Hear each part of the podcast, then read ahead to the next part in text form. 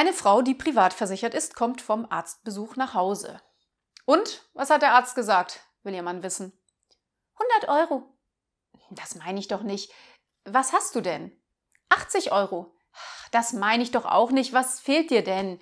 Na, 20 Euro.